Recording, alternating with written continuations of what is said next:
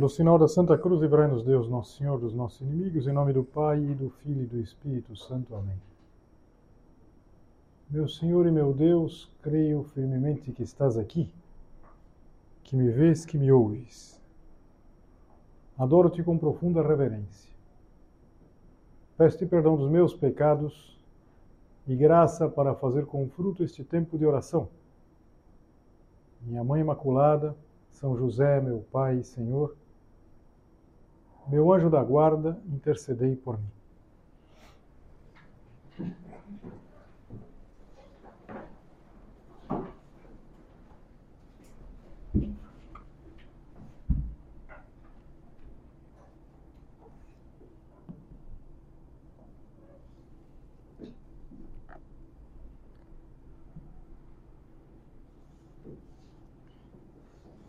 Quando chega a quaresma, é muito comum que nós nos proponhamos fazer mortificações, sacrifícios. Às vezes até é, acontece que nós é, acabamos chamando isso a nossa quaresma. Muito comum falar. A minha quaresma é não comer isso ou aquilo, a minha quaresma.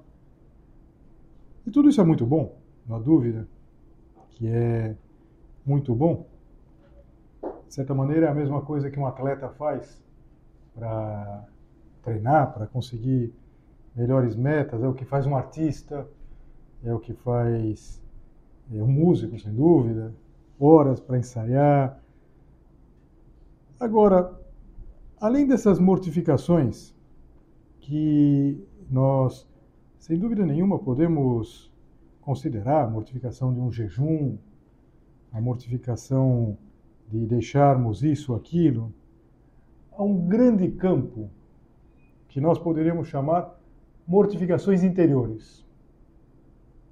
Insisto, eu não estou desprezando as anteriores. Aliás, se uma pessoa fizesse mortificações interiores, mas não se mortificasse no concreto, seria muito pouco realista. Mas hoje vamos pensar algumas mortificações que fazem parte da nossa memória, da nossa imaginação, da curiosidade, ou então que nos levam, por exemplo, a fazer uma coisa que custa tanto um sorriso. E para nós focalizarmos esse campo de mortificações, chamadas mortificações interiores, nós podemos nos servir eh, de uma das cenas mais cinematográficas do Evangelho, que é aquela que a igreja vai nos apresentar nesse próximo domingo o terceiro domingo da quaresma, nós vamos ouvir o relato daquela ocasião em que Jesus expulsa os vendilhões do templo. É uma cena espetacular que aparece no capítulo 2 de São João. Jesus vai ao templo, era a época da Páscoa, Páscoa dos judeus, estava próxima à Páscoa dos judeus e Jesus subiu a Jerusalém. No templo, encontrou os vendedores de bois, ovelhas e pombas, e os cambistas que estavam aí sentados. Quem eram esses personagens? Eram vendedores que, de certa maneira, estavam servindo o templo. Era necessário que houvesse bois, ovelhas, pombas, eram os animais que iam ser sacrificados. Os cambistas também eram importantes, importantes porque naquele, naquelas épocas, nessas épocas de festas grandes, a festa da Páscoa judaica, vinham judeus de religião judaica de todo mundo. Vinha gente de Roma, gente da Grécia, é, gente do Egito, gente é, do norte da África. E, e era necessário que houvesse câmbio, até por um motivo muito concreto os judeus eles tinham o cuidado de não representar a figura humana. E, e, por exemplo, nas moedas não se representava uma figura. E as moedas que, que eram colocadas no templo, no cofre do templo, não podiam ter a figura humana. Então é necessária essa troca. Então chegava lá é, um peregrino e ele trocava para depois poder colocar a sua oferta no cofre do templo, um tesouro do templo. E como tudo na vida, esses homens devem ter chegado e foram chegando e foram ocupando espaço. A gente pode imaginar que num primeiro, num primeiro momento eles estavam lá num canto, cumprindo uma função, mas depois aquilo foi crescendo, crescendo, crescendo, crescendo, crescendo, e a gente poderia pensar sufocando o verdadeiro sentido do templo. O templo é para louvar a Deus. E Nosso Senhor vai ficar irado. Eu acho que é a ocasião que Nosso Senhor fica mais zangado. Às vezes ele se zangava com os, com os fariseus pela hipocrisia, mas aqui Nosso Senhor faz uma coisa, eu dizia antes, cinematográfica. Fez então um chicote de cordas e expulsou todos do templo, junto com as ovelhas e os bois. Espalhou as moedas e derrubou as mesas dos cambistas. E disse aos que vendiam pombas: Tirai isso daqui. Não façais da casa de meu pai uma casa de comércio. Você pode imaginar, Jesus se zanga, fica muito zangado. Por quê? Porque era difícil rezar. Estava rezando e estava ovelha, ovelha, ovelha, não sei quanto. E claro, aquela. E, e uma feira, virou uma feira. Eles não faziam coisas más. Sob certo ponto de vista, faziam até uma coisa santa mas fazia uma coisa boa no lugar errado. E Nosso Senhor, ele tem uma atitude que, que chama atenção. Nosso Senhor foi violento. Alguém poderia pensar, ainda que não tenha sido violento, não diz que ele tenha chicoteado ninguém. Mas o Senhor fez um chicote para que ninguém é, duvidasse que ele não estava de brincadeira, expulsou todos do templo, as ovelhas, os bois, pode imaginar as, as, as, pombas batendo asas lá, os bois mugindo e, e virando as mesas, e o pessoal, opa, pera, pera, pera. confusão, uma grande confusão. E qual o motivo? O motivo é que aquilo estava transformando a casa do pai, que devia ser de oração, numa casa de comércio. É evidente que Jesus Cristo não fez isso para fazer um espetáculo para dar um espetáculo. Ele queria tirar o que atrapalhava. E, de certa maneira, quando a gente pensa na mortificação interior, é exatamente isso que a gente busca. É necessário, são necessárias, muitas mortificações interiores que devolvam ao templo. Cada um de nós é templo, lembra? Somos templo do Espírito Santo. Que devolvam esse templo as características originais que se possa rezar, que se possa louvar a Deus. Vamos pensar um pouquinho em algumas dessas características. Eu pensava inicialmente em três coisas: controlar a imaginação, purificar a memória e refrear a língua. Jesus colocou para fora as ovelhas e os bois que não deveriam ter entrado. Não deveriam ter entrado? Eles iam ter ficado fora. Fora tudo bem. Mas foram entrando, entrando, entrando e se estabelecendo. Não é verdade que às vezes isso acontece na nossa vida? Que vai entrando uma série de coisas e nós podemos ficar eu diria quase como que bêbados de futilidades. Vendo uma coisa, vendo outra. É, não vou aqui falar desse ou daquele aplicativo, dessa ou daquela plataforma, mas repara, uma pessoa que passasse muito tempo só vendo shorts, videozinhos pequenos, divertidos, sei lá, um gato que dá uma surra num cachorro, é, depois um, uma pessoa que cai num buraco. Claro, todos nós damos risada dessas coisas e, e é natural. Agora, a gente tem que tomar cuidado quando isso vai ganhando espaço. Vai ganhando espaço, espaço, espaço. Por quê? Porque a imaginação ela é muito importante.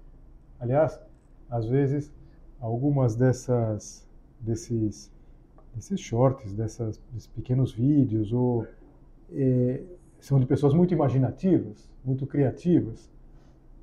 Agora, a gente não pode esquecer aquilo que dizia Santa Teresa de Ávila, que a imaginação é a louca da casa. E a gente pode ficar um pouco louco, pode ficar um pouco louco. É, e eu vou dizer uma coisa um pouco assim, é, com muito receio. A gente vai ficando burro também. Eu não sei se você, é, às vezes, tem se sentido burra. Eu tenho eu tenho me sentido burro. Por quê? Porque a gente vê tanta coisa, tanta coisa, que se a gente não guarda a imaginação, a gente depois tem dificuldade, por exemplo, em ler. Você já parou como está difícil ler? A gente vai ler um, sei lá, um, um parágrafo, a gente lê assim, lê rapidamente, lê na diagonal um parágrafo. Então, uma boa mortificação é tomar cuidado com tudo isso. Eu estou dizendo que você vai pegar o teu celular e jogar lá do alto do prédio? Claro que não. Mas pode ser que você expulse os vendilhões do templo. Por exemplo, uma coisa muito prática para a gente controlar a imaginação é a gente ter alguns momentos em que nós não vamos mexer em tudo isso. Um momento muito prático, para quem é estudante, alguns de vocês ainda estudam, é quando você está estudando. Então, é, não ficar é, vendo, sei lá, as coisas, não ficar vendo notificações. Então, se você está lá estudando e, de repente trrr, dá uma tremidinha assim no celular, você vai ver e tem uma, uma, uma pessoa mandando uma mensagem, alguma coisa imediatamente a imaginação que é louca da casa, ela faz a gente sair, sair da realidade. E, e será que nosso Senhor não está falando, fora daqui, fora daqui, agora não é hora. Por exemplo, é, é muito importante a gente é, preservar o tempo noturno, digamos assim, o tempo à noite. Por quê? Porque é uma hora para descansar, Sobretudo é uma hora que, se a gente fez um exame de consciência, é uma hora para a gente já ir, para a gente já ir descansando em Deus, rezando, dormindo, preparando o dia que vai chegar. Então, olha que mortificação bacana. Não ficar olhando toda hora.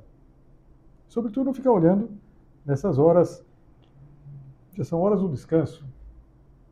Então, uma coisa muito prática. É, colocar lá para carregar o, o, celular e colocar um pouco longe da gente. Pra nem ficar vendo as notificações, nem é, ficar vendo coisas lá divertidas, pra, porque isso atrapalha, atrapalha muito. Jesus também, além de botar para fora, é, não sei, as ovelhas, os bois, interessante que ovelhas bois e pombas, vou pedir desculpa novamente, tem uma característica comum, sujam muito. Na é verdade, sujam. Dá, dá para imaginar que aquela entrada do templo está muito suja. Suja. E é sujando. Isso vai sujando também. Não me referi a isso antes, mas é claro que uma pessoa que passasse muito tempo vendo tolices pode de repente sentir a tentação de ver uma coisa ruim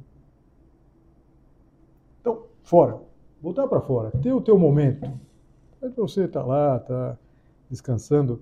Às vezes, é, é, algumas de vocês têm um hábito lá desde que são crianças, e não digo que é um hábito errado, diante de, de, de dormir, ler alguma coisa, ler alguma coisa que vai te, digamos assim, te vai, vai te, te colocando nesse clima, para descansar também. Mas Jesus espalhou o dinheiro dos cambistas. Aqui a gente podia fazer uma analogia com essa outra mortificação interior, que é a da memória. Antes eu falar da imaginação. Que é importante, hein? Repara, nós sempre estamos falando de coisas importantes. Não são coisas más, mas coisas que precisam ser bem colocadas. A, imaginação é importante. A memória nem se diga. Se a gente tivesse memória, nós estávamos perdidos. Mas ela precisa ser purificada. purificada. E vamos imaginar Nosso Senhor entrando na nossa alma, espalhando, girando as mesas assim, jogando é, aquilo que não serve mais para nada. Jesus não queria prejudicar aqueles comerciantes. O que ele não queria é que a casa do seu pai fosse casa de negócio. Nosso Senhor quer que a gente seja capaz de fazer oração, de olhar para a nossa vida, de ter uma vida interior. Porque eu voltava antes ao que eu dizia antes, eu falava, às vezes me sinto meio burro. E a gente sente também que a vida interior vai ficando prejudicada. A gente não consegue é, parar, pensar, o que, que a gente vai fazer se a gente tiver, eu não digo 30 segundos, mas 10 segundos, a gente vai puxar o celular e vai dar uma olhadinha em alguma coisa, né? Eu estou dando a meditação para vocês, espera, espera um pouquinho. Dá uma olhada aqui, eu vejo e já guardo, na verdade. Isso faz que a gente nunca pare, que a gente nunca pense, nunca reflita. Essas moedas que, que são esses pensamentos inúteis, são José Maria tem um, um ponto no livro Caminho, logo no começo, que ele diz assim: Afasta de ti esses pensamentos inúteis, que pelo menos te fazem perder o tempo.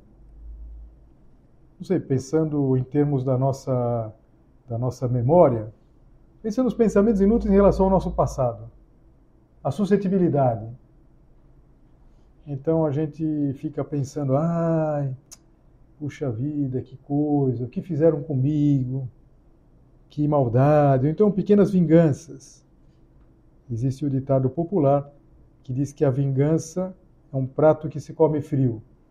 Então a pessoa lá fica preparando um prato. Ah, o dia, olha o dia, aquela prima lá que você precisou da ajuda dela, ela falou que não dava, ela vai precisar, hein? Ela vai precisar de uma carona, ela vai precisar de alguma coisa, ela vai precisar. Ah, o dia que chegar. Então, que tolice, na verdade. Pensamento inútil que faz perder o tempo. Pelo menos o tempo. Ou então, é, os ressentimentos. Interessante essa palavra, até na etimologia. Ela está dizendo que a gente às vezes ressente. Ressentimento. Quando a gente é, passa por uma situação, muitas vezes a gente experimenta até algumas coisas somáticas. Vamos pensar assim, a gente é chamado. Sei que hoje em dia já não se faz isso, porque é, provavelmente se um professor fizesse isso, ele seria processado, lá, não pode fazer isso com, com os alunos, mas na época eu estudei podia, e muito. E, e eu, eu me lembro de um professor, no terceiro ano do ensino médio, que era um professor muito temido. Ele dava é, geometria analítica. E ele chamava no quadro. E claro, quando a gente ia no quadro lá, e a, começava a dar as equações lá, eu me lembro que uma vez eu fui chamado e eu, eu não via nada. Ficou tudo branco assim. Então, quando a gente passa por uma situação assim, a gente experimenta, sei lá, gela a orelha, a cabeça gira assim, a gente parece que vai cair, uns sentimentos desencontrados. Uma pessoa que ressente ela ressente, reexperimenta. Imagina que eu começasse a contar para vocês, lá que o professor me chamou e eu não lembrava, começasse, começasse a sentir o que eu senti naquela ocasião, há tantos anos atrás. Mas a gente fica às vezes ressentindo. E a gente, às vezes, fica é, ressentindo porque não purifica a memória, contando. Sabe o que a minha prima me fez? Sabe o que aconteceu? Você não acredita? Em 2007, falou, caramba, já passou tempo, né? Então, purificar a memória. Mas tem uma outra virada de mesa também importante, e é uma outra mortificação. Olha que coisas boas, práticas, a gente já vai vendo para quaresma, na verdade. Que é refrear a língua. Importante isso, porque a língua, ela atrapalha. A língua ajuda mas fora de lugar atrapalha. Depois que saíram o, o, os vendilhões do templo, a gente pode imaginar que aquele local do templo voltou a ser o quê? Casa de oração. Não é que Jesus matou os caras, não botou para fora. Botou na parte de fora, onde eles tinham que estar. Não é que a gente não possa pensar nessas coisas, que a gente não pode ver uma coisa divertida, que a gente não pode usar o smartphone, mas, mas tem que tomar cuidado é, com tudo isso. E também com a língua. Porque às vezes a gente fala demais. E às vezes são palavras duras, são palavras de condenação, é, são esse falar sem pensar. Falar sem pensar. Tem homens que falam muito, mulheres que falam muito. Parece que há muitas mulheres que falam muito. E, e eu me lembro sempre de uma moça que ela falou uma coisa que eu até me assustei. Depois eu entendi que era uma, uma metáfora, que ela tinha falado até caiu o queixo. Falou, falou, falou, pum, imagina, caiu o queixo. Assim. Tomar cuidado quando você falar até cair o queixo. Falar, falar. Por quê? Porque se falar sem freio, sem mortificação, é muito perigoso. É muito fácil que acabe, digamos assim, deslizando para falar coisas que não devia. Quem já não sentiu isso? Depois de falar, falar, falar, falar, falar, falar, é, quem sabe voltando para casa, no dia seguinte, quando está tentando conciliar o sono, pensa, acho que eu falei demais. Não devia ter falado aquilo. Mas além dessas três, tem uma outra que eu queria tratar, mas praticamente eu queria citar um parágrafo relativamente longo de uma carta, uma exortação apostólica do Papa Francisco, já de alguns anos atrás, que é todo o tema, o tema da ansiedade. Muitas vezes está ansioso. E essa ansiedade, ela está mostrando que faltam mortificações interiores. Falta esse trabalho de botar para fora os vendilhões do templo da nossa alma. Eu insisto, eu quero ler com vocês, ainda que seja um trecho bem longo, do que dizia o Papa, isso foi no ano 2013. Ele dizia assim: o problema não está no excesso de atividades, mas, sobretudo, nas atividades mal vividas, sem as motivações adequadas, sem uma espiritualidade que impregne a ação e a torne desejável. Daí que as obrigações cansem mais do que o razoável e às vezes façam adoecer. Se a gente não passou por isso, com certeza alguém perto de nós passou por isso. Uma, uma preocupação, uma. É, não é que é uma atividade intensa. É bom que a gente tenha atividades intensas no estudo, no trabalho, mas aqui existe uma espécie de, de desequilíbrio. O Papa dizia naquela mesma ocasião que era um cansaço, uma fadiga, mas não é uma fadiga feliz é uma fadiga tensa. E, e, claro, tudo isso faz com que muitas vezes a gente sente, se sinta muito mal, ansiedade. Por exemplo, a ansiedade, ele explicava naquela ocasião, dos projetos irrealizáveis. Então, de repente, uma pessoa coloca na cabeça que ela precisa todos os dias está muito bem. Por exemplo, isso acontece no que diz respeito às mídias sociais. Uma pessoa diz: Bom, eu estou fazendo uma viagem, então eu preciso postar umas fotos espetaculares e eu preciso mostrar que eu estou bem. Mas por quê? Onde está essa obrigação? Onde está essa obrigação de, por exemplo, ficar sempre bem, é, de receber, eh, digamos assim, o, o, o aplauso dos outros. Dizer, tem muita coisa que dá certo e muita coisa que não dá certo. Não é verdade? Na história do dia de hoje, quantas coisas é, você tentou fazer hoje e, e não deu certo. Deu certo. E, e daí? Amanhã tem mais, na é verdade. Agora, quando a gente precisa provar, precisa mostrar, precisa estar tá sempre, tá sempre, é, não sei, tá sempre feliz, sempre alegre. Então, como que eu vou postar um negócio se eu não estou? É... Olha, o Papa dizia, a ânsia odierna atual de chegar a resultados imediatos faz com que não se tolere facilmente o que significa alguma contradição, um aparente fracasso, uma crítica, uma cruz. Então, por exemplo, uma pessoa que fica destruída por uma crítica.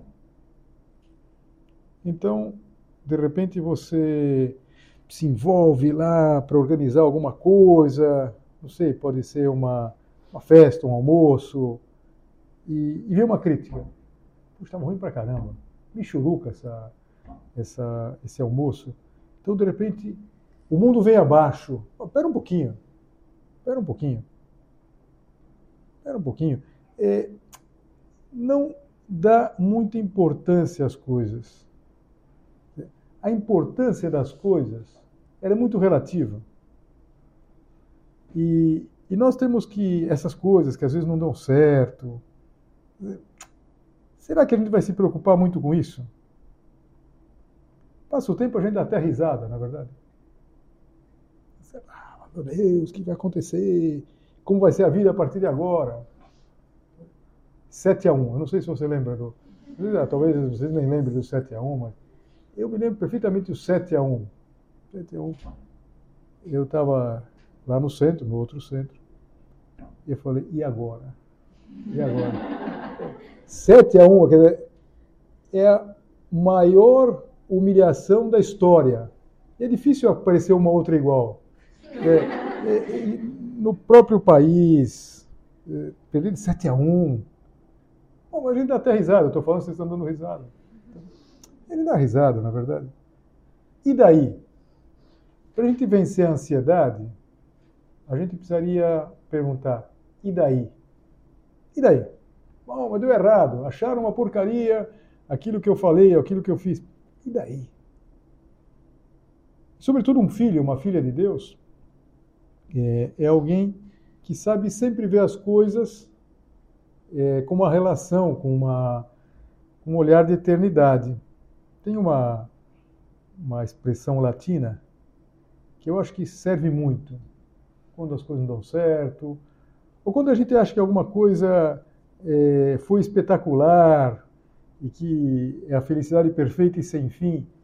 É uma frase que eu vou é, dizer devagar para vocês, até se alguma de vocês quiser anotar, pode ser interessante.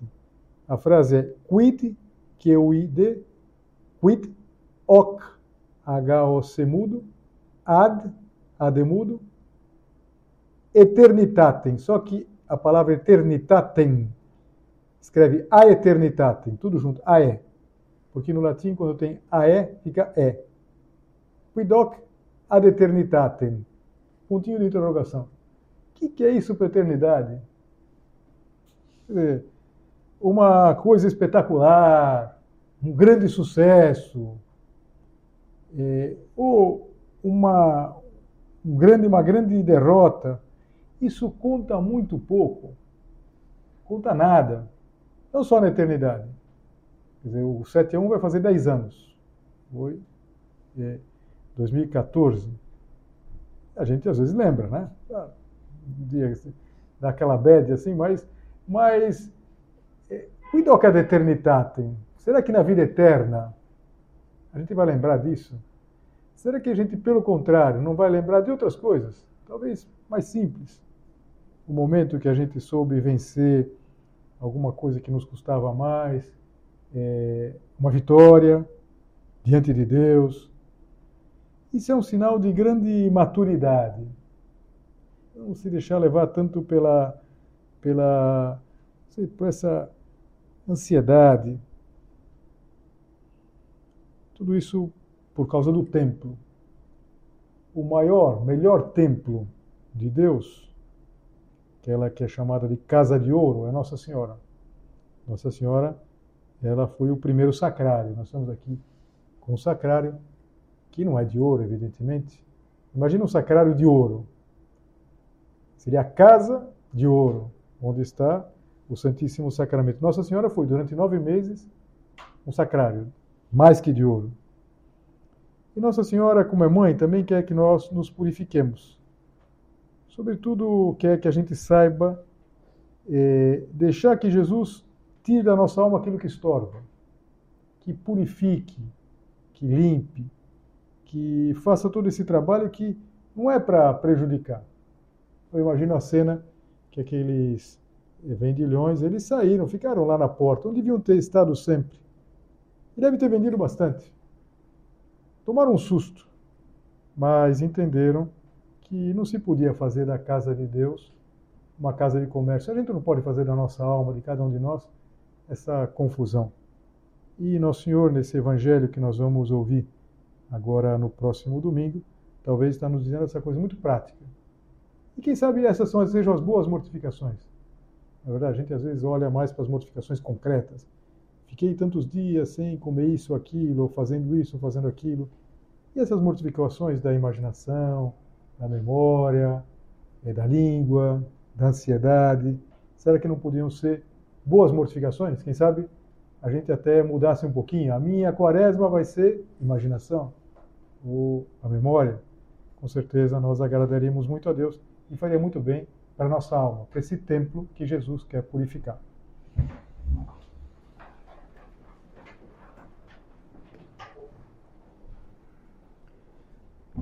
Dou-te graças, meu Deus, pelos bons propósitos, afetos e inspirações que me comunicaste nesta meditação. Peço-te ajuda para os pôr em prática. Minha Mãe Imaculada, São José, meu Pai e Senhor, meu anjo da guarda, intercedei por mim.